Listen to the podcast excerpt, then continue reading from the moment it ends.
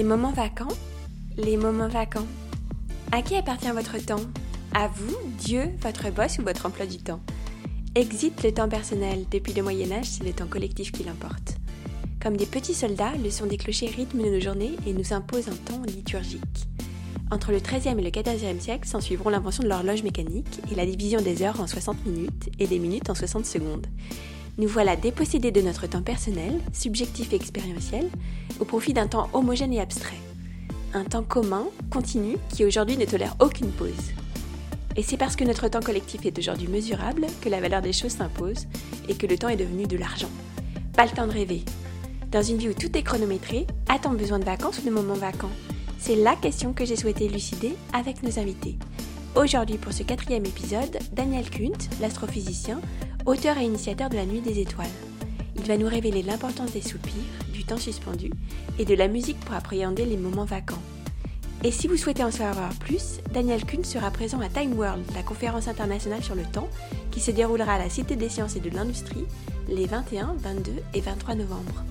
Pour la première fois, cet événement fera le point sur le temps sous l'éclairage de la recherche scientifique, des applications industrielles et de la recherche en sciences humaines. Bonjour, merci de me recevoir. Bonjour. Première question, question qui est un peu emblématique des épisodes de ce podcast. Quelle est votre définition des moments vacants? Ah, moi je n'ai pas de définition du moment vacant. C'est vrai que je n'avais pas pensé. Qu'est-ce qui me vient comme ça à l'esprit? Un jeu de mots en fait. Vous savez, ne pas confondre euh, la vacance des grands esprits avec l'esprit des grandes vacances. Ça me faisait toujours rire. ça me faisait toujours rire. D'autant plus que j'ai jamais vraiment eu l'impression de prendre des vacances. Alors, vous voyez, il y a une, je m'intéresse beaucoup aux mots, puisque j'ai écrit un livre sur les mots qui s'appelle Les mots du ciel. Et c'est quelque chose qui me taraude depuis pas mal d'années. Le, fait qu'on utilise en permanence des mots dans le vocabulaire courant qui sont finalement, euh, qui viennent du ciel, même si on n'en regarde pas, parce que la plupart des gens aujourd'hui ne regardent plus le ciel, qui est pollué, qui est saturé de, de, lumière parasite, et donc on ne le fait pas. Donc voilà, quand vous m'avez parlé des moments vacants, j'ai pensé à vacances, j'ai pensé à vide, et puis je me suis tout de suite dit que bah, je connaissais pas ce concept en fait. Moi, je vois pas très bien ce que ça veut dire moment vacant. C'est extrêmement difficile de faire le vide. On dit bien, hein, la nature a horreur du vide. Les physiciens disent ça. Ils se sont aperçus effectivement que c'est le cas, puisque le vide n'est pas vide, qu'il y a toujours en permanence quelque chose qui vient du vide et qui y retourne euh, sans arrêt. C'est une sorte de mousse de mousse cosmique, dont d'ailleurs serait issu l'univers. Donc vous voyez, je fais pas mal de digressions, mais cette notion de, vacances, effectivement, je ne la, connais pas. Alors pour autant, ça ne veut pas dire que je ne suis pas, euh, à certains moments, effectivement, dans un état dit fondamental, où effectivement j'essaye de faire en sorte que, que je ne sois pas interpellé en permanence par l'idée de faire, ou, ou, par des pensées qui me traversent euh, constamment.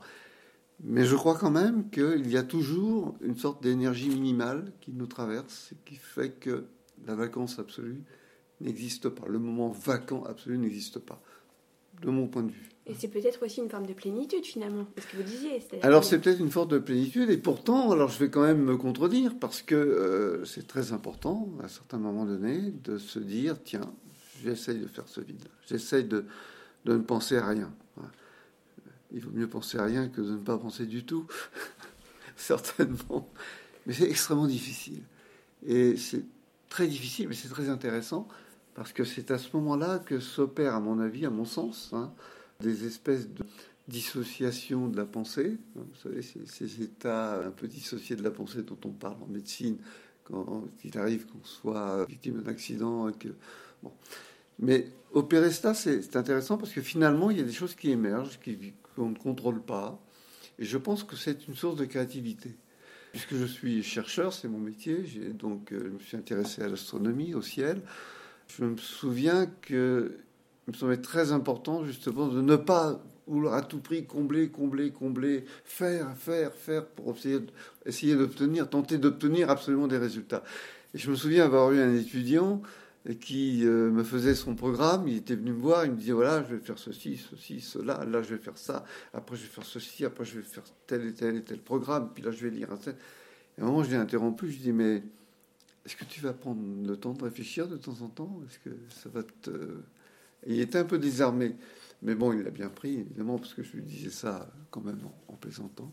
oui, parce que réfléchir, c'est faire d'une certaine façon. Réfléchir, c'est faire, et puis surtout, euh, surtout laisser aller, laisser venir l'inconscient.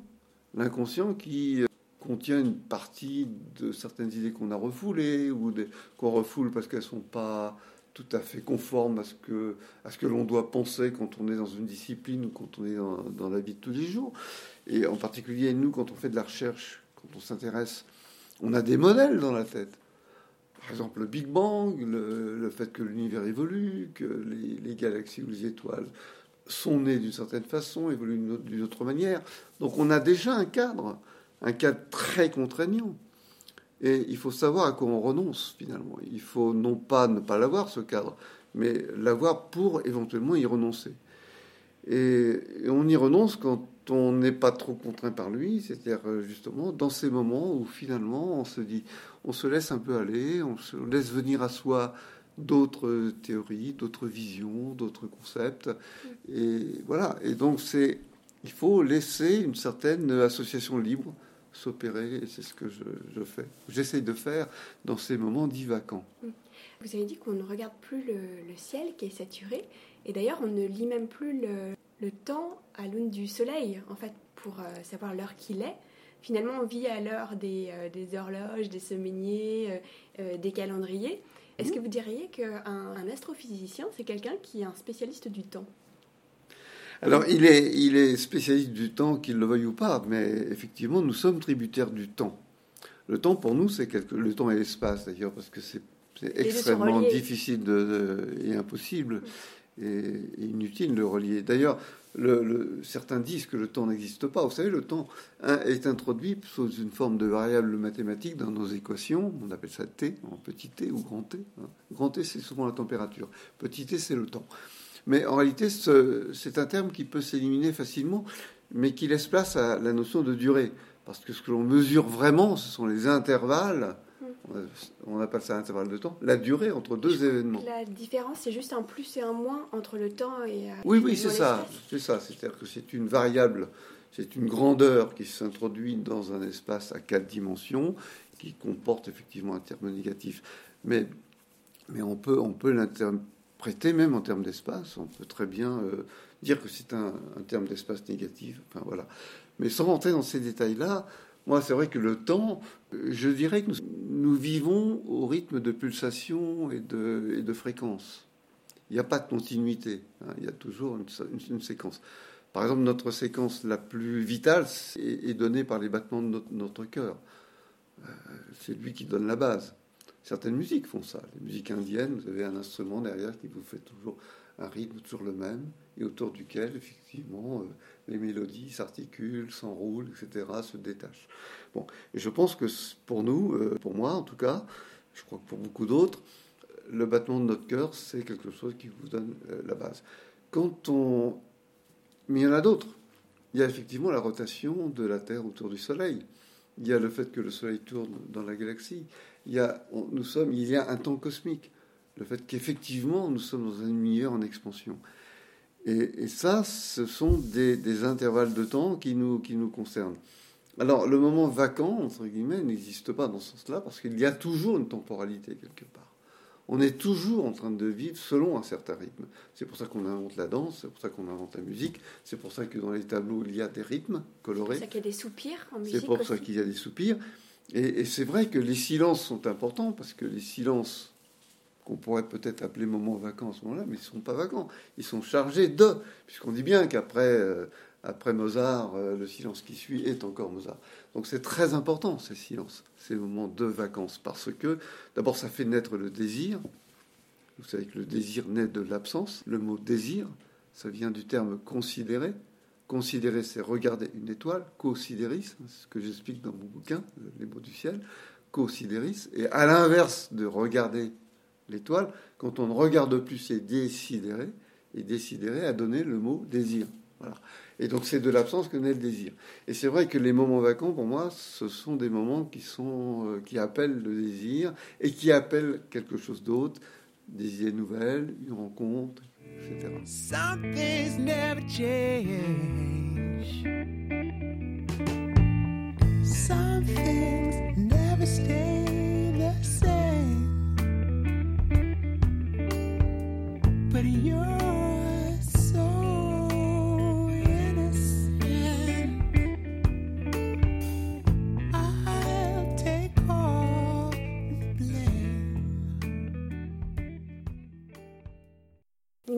de temps cosmique euh, unique. Parce qu'en fait, quand on observe l'univers, on l'observe de très loin, ce qui nous permet d'avoir une, forme de tout.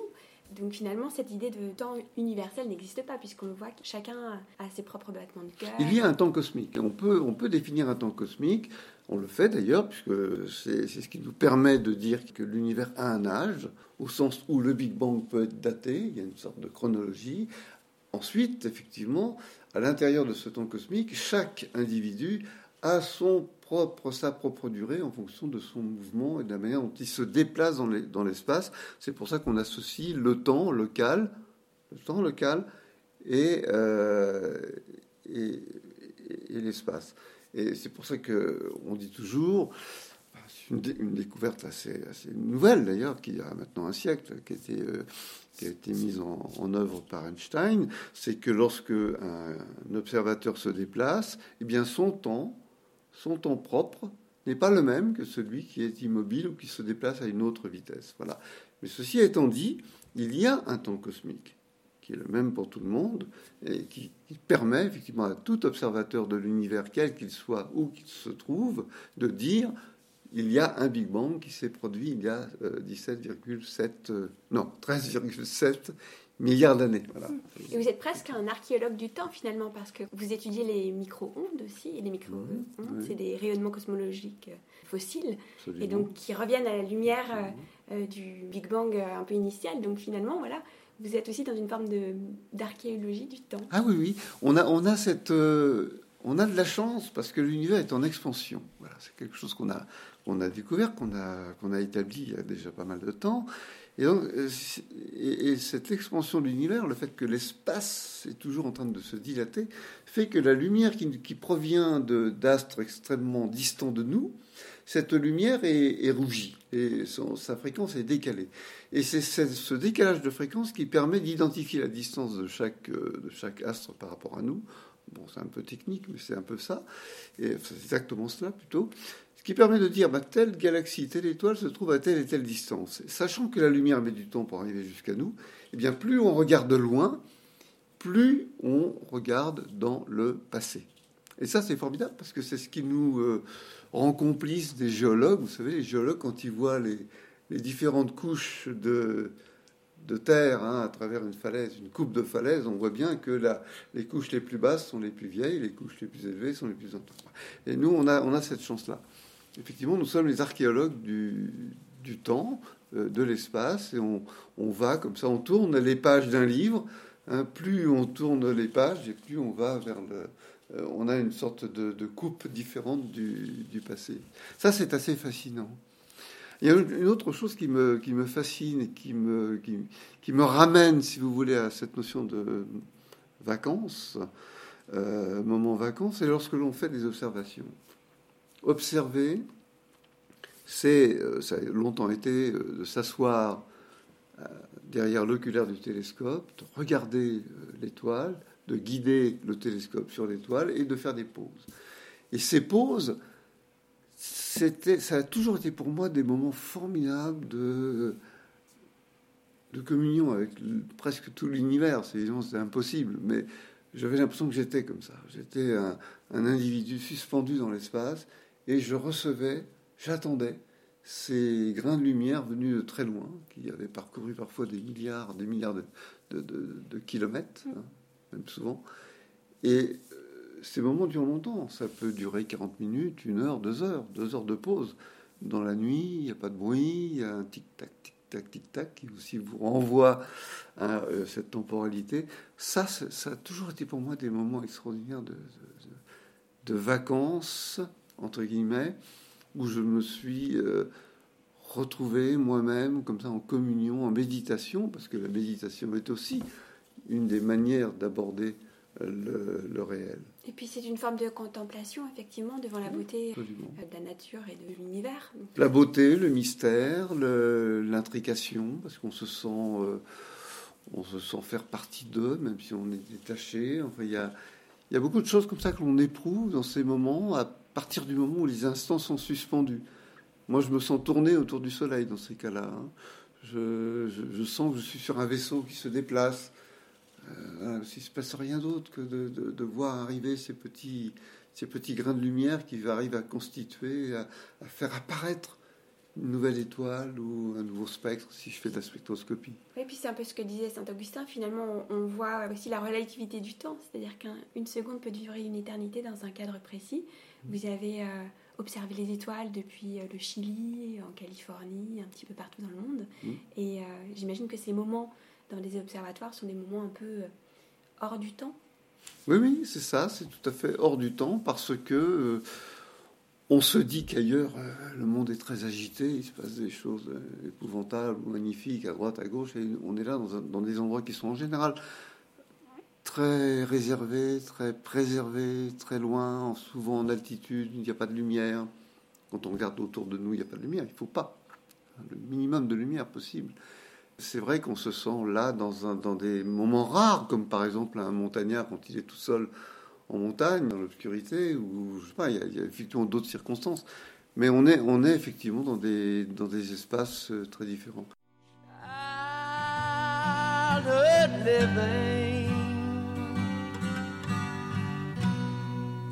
is easy to do. Things you wanted, I bought them for you. Est-ce que vous diriez que voyager dans le temps, c'est possible? Alors, voyager dans le passé, non, ce n'est pas possible. Il, il semble qu'il y ait une flèche du temps. C'est-à-dire que, euh, peut-être pas dans le microscopique. Dans le microscopique, les, phénomènes peuvent être inversés. C'est-à-dire que si vous avez une particule qui rencontre une autre particule, on peut très bien imaginer qu'elles se séparent. On ne sait pas dans quel ordre ces choses se passent. Mais au fur et à mesure que le, monde devient complexe, plus en plus de particules, vous et moi, nous sommes là des- des ensembles extraordinairement complexes. Et là, les événements ne se reproduisent pas. Il y a une flèche du temps. Donc, chose qu'on observe, on peut d'ailleurs s'en lamenter, hein, ça veut dire que voilà, demain ne sera pas comme, hier, et puis il y aura une fin. Mais euh, le futur, c'est différent, parce que, euh, vous savez, il y a une expérience que- qui a été longuement décrite, qui s'appelle euh, les voyageurs de Langevin, les jumeaux de Langevin, où un jumeau resterait sur Terre et l'autre irait voyager dans une fusée extrêmement rapide et il reviendrait. Alors, son temps propre à lui dans sa fusée serait exactement le même, ne serait inchangé, mais quand il reviendrait sur Terre, au moment où il reviendrait, eh bien, il s'apercevrait que euh, bah, son frère a beaucoup vieilli, alors que lui, il a vécu 20 ans. Son frère aurait peut-être euh, 100 ans, ou serait peut-être plus là, il serait dans, dans un autre monde, etc. Donc, de ce point de vue-là, on peut, théoriquement, voyager dans le temps. Le problème, évidemment, c'est qu'en pratique, pour le faire, eh bien, il faudrait fabriquer des fusées qui, euh, pratiquement, Ouais, se- se- voilà, serait obligé de se déplacer à, à une vitesse très, très proche de celle de la lumière, et c'est quelque chose que l'on ne sait pas faire. Mais en principe, c'est possible. Il n'y a pas de contre-indication du point de vue de la physique. Voilà. Est-ce que vous pensez qu'on est aliéné par le temps, nous, euh, petits êtres humains?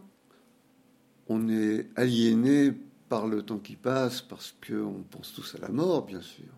On pense à Qui ne pense pas à la mort hein Tout le monde pense à la finitude, on sait bien. Quand beaucoup euh, essaient de l'écarter au plus loin, la mort elle-même est devenue impossible d'une certaine façon. Voilà, bien sûr, il y en a qui essayent évidemment de du lifting, de d'être euh, le jeunisme, de penser qu'on est toujours aussi beau qu'avant et qu'on est aussi performant. Et bon, alors que on peut, je pense qu'on peut au contraire même parfois apprécier le fait qu'on ne peut pas faire les choses aussi bien qu'avant. Ça peut être, moi parfois ça m'amuse. On peut même s'en réjouir parce que du coup on fait les choses autrement et on les apprend autrement et on les aborde d'une autre manière, parfois même avec plus de richesse et de profondeur. Mais oui, c'est vrai qu'on est aliéné par l'instant. Mais enfin, je, je pense qu'on nous sommes. C'est pas le temps qui nous aliène, c'est nous qui nous aliénons vis-à-vis du temps. La servitude volontaire alors. oui, voilà, on est, on- c'est parce qu'on vit dans une société comme ça, une société mercantile, une société d'efficacité, de l'opéra- l'opérabilité. Et après tout, euh, pourquoi? Euh, non, c'est absurde. Je pense, je pense vraiment qu'il y a des choses que je ne sais plus faire comme avant, mais il y a tellement de choses que je peux faire autrement que je ne savais pas faire avant. Euh, donc le temps peut être, euh, oui, il peut, y avoir une complicité. Le, fait de savoir qu'on va vers quelque chose, qu'on va vers un temps, ça peut être stimulant aussi. Ça peut être, voilà, ça peut, ça peut apporter un certain plus. J'ai le souvenir quand même d'avoir été capable d'abolir le temps, comme tous les gamins le, faisaient, et de m'ennuyer énormément. Je me- je m'ennuie un peu aujourd'hui de ne pas pouvoir m'ennuyer comme je m'ennuyais autrefois. Euh, il suffisait de, de m'asseoir sur une, sur une, marche d'un escalier et puis de rester comme ça, la tête entre mes mains, et de ne rien faire. Eh bien, l'ennui s'emparait de moi quand j'avais 10 ans. Je ne savais pas quoi faire, comme dans le film de Godard. Qu'est-ce que je vais faire? Je ne sais pas quoi faire. C'est formidable, c'est très fort. On se souvient de ça, parce que on ne sait plus comment, de- comment s'ennuyer aujourd'hui. Souvent, les gamins, quand ils viennent euh, vous voir, vous disent ce que je vais faire? Je dis, mais ennuie-toi. C'est bien de s'ennuyer. Il faut, On être a capable atomisé l'ennui, en fait. On a atomisé l'ennui, on n'est plus capable. Et il y a de telles ressources dans, dans l'ennui, entre guillemets, qui n'est jamais de l'ennui vraiment, pour un peu qu'on y prête attention et qu'on passe un peu de temps à s'ennuyer, on s'aperçoit que finalement, il se passe des choses, toujours. Mais dans ces cas-là, effectivement, lorsqu'il n'y a pas d'événement, euh, le temps paraît suspendu. Le temps paraît s'arrêter. Peut-être que le moyen d'être éternel et de ne pas mourir, c'est de ne rien faire. J'adore. Est-ce qu'il faut réapprendre une forme de lenteur, vous diriez et Quelles sont les sources d'optimisme par rapport à ce temps vécu qui... Oui, c'est, c'est- ça, ça redevient, hein, on entend parler de, ce- de lenteur, hein, on entend parler aussi de paresse, de lenteur, etc.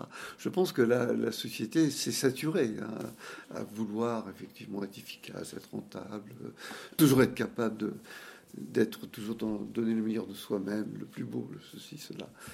Vous me demandez si Si la, la lenteur est quelque chose qu'il faut euh, apprendre à, à maîtriser, à peut-être à amadouer, à dompter, à réapprendre. Oui, oui, je, je- ça, ça j'y crois assez. J'y crois assez. Je pense qu'il y a une certaine euh, jouissance que l'on peut, euh, une vraie jouissance que l'on peut avoir à laisser les choses suspendues, un petit peu, comme ça, en attente, En lévitation. en lévitation. En apesanteur, j'ai- J'aime beaucoup jouer du piano. Et, et parfois, euh, surtout quand je joue tout seul, parce que quand je joue avec d'autres, je ne veux pas les ennuyer, eh, eh bien, une, apprécier un accord jusqu'au bout, jusqu'à ce que vraiment il s'efface complètement. Il y a des choses comme ça qui sont, qui sont intéressantes et que, et que je vis vraiment moi-même. Euh, effectivement, euh, quand je marche, marcher, par exemple, plutôt que courir, ou euh, voilà. Réapprendre à regarder peut-être aussi. Ça, re- Réapprendre, ah oui, ça rejoint la contemplation dont vous parliez. Réapprendre à regarder, effectivement, de aller dans un musée et ne. euh, il m'arrive souvent de voir deux toiles, euh, alors qu'il y en a une centaine. euh, au bout de deux ou trois, ça va, mais je reste longtemps devant et puis je m'en vais. Oui, c'est aussi choisir d'une certaine façon. C'est choisir, c'est ne pas vouloir tout épuiser. On n'épuise jamais tout, d'ailleurs. Et ces choix, d'ailleurs, on doit les faire aussi dans la, dans la recherche. On n'arrête pas de. On fait que ça. Et d'ailleurs, c'est tellement vrai qu'on est toujours le créateur de sa propre vie, d'une certaine façon, puisque euh, la vie s'impose à soi au, rythme des battements de cœur et de la respiration, mais au rythme des choix que l'on doit faire. Là, on est vraiment responsable, pas complètement responsable, parce qu'il y a des gens qui sont victimes de plein de choses et qui sont contraints, évidemment, par plein d'événements qu'ils ne maîtrisent pas. Mais quand on peut le faire, euh, quand on a cette chance-là, eh bien, c'est vraiment un cadeau. Quand on est chercheur, quand on regarde les, les étoiles, on doit choisir. Il n'y a pas d'image vraie. Il n'y a pas d'univers vrai. Ou tout au moins s'il existe, il est tellement complexe et multiple qu'on ne l'atteindra jamais. Donc de notre point de vue, il faudra le choisir. Si par exemple je choisis d'observer le ciel avec un filtre bleu, je vais avoir un ciel bleu, euh, des étoiles bleues, je ne verrai pas les autres, euh, je ne verrai pas les rouges. Bon, et donc je vais avoir un point de vue, un angle. D'ailleurs, cette notion d'angle, on le retrouve partout. Un cinéaste, il prend un angle. Un journaliste choisit un angle. Il prétend pas euh, épuiser le sujet. Et donc, je pense que de ce point de vue-là, effectivement, c'est Et puis penser le temps aussi, c'est le regarder de manière oblique pour essayer de. voilà un angle. Quel angle on regarde Et de ce point de vue, c'est intéressant parce que finalement, la réalité, elle s'impose à vous, mais elle est aussi fonction du regardeur Et d'un tempérament aussi. et d'un tempérament. C'est comme une toile. Vous avez certaines toiles, certains tableaux, certains euh, euh, effectivement se regardent. Il y a une interaction entre l'artiste, entre le tableau et celui qui regarde. hein. C'est quelque Et on chose de- revient à la relativité, c'est-à-dire que c'est d'avoir une interaction effectivement euh, Voilà, dans l'espace-temps. dans l'espace-temps. Wanna wait, suck it up, come, my love. Eat your meat, hit your feet, run. You reach me, you bleach me, you teach me of me. Familiar, we're bad, what we do, stupid fool.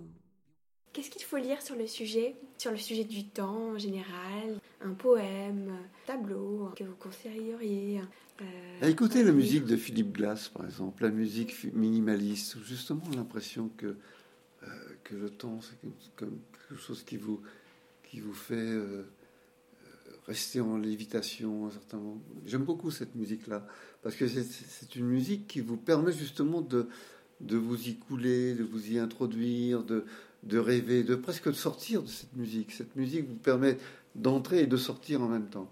Euh, en ce qui concerne les, le temps, bon, sinon il y a des ouvrages, alors là après, de connaissance de qu'est-ce que le temps.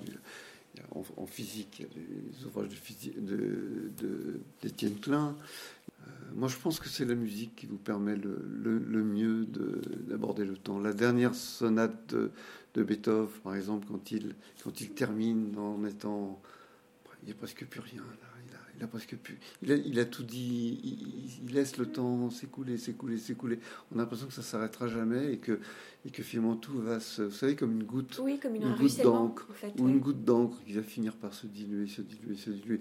C'est très intéressant cette notion de goutte d'encre qui se dilue, se dilue, parce que c'est ce qui per- avait permis aux anciens Grecs, à Héraclite, de, de se dire que l'univers était certainement discontinu. Parce qu'il s'était aperçu que lorsque la goutte finissait par disparaître, ça voulait certainement dire que les, c'était discontinu et non continu. Bien, merci beaucoup. Je vous en prie.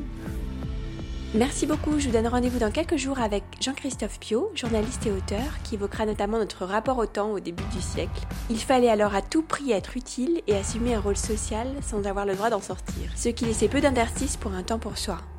D'ici là, prenez le temps. C'était Les Moments Vacants, présenté par Anne-Claire Huel.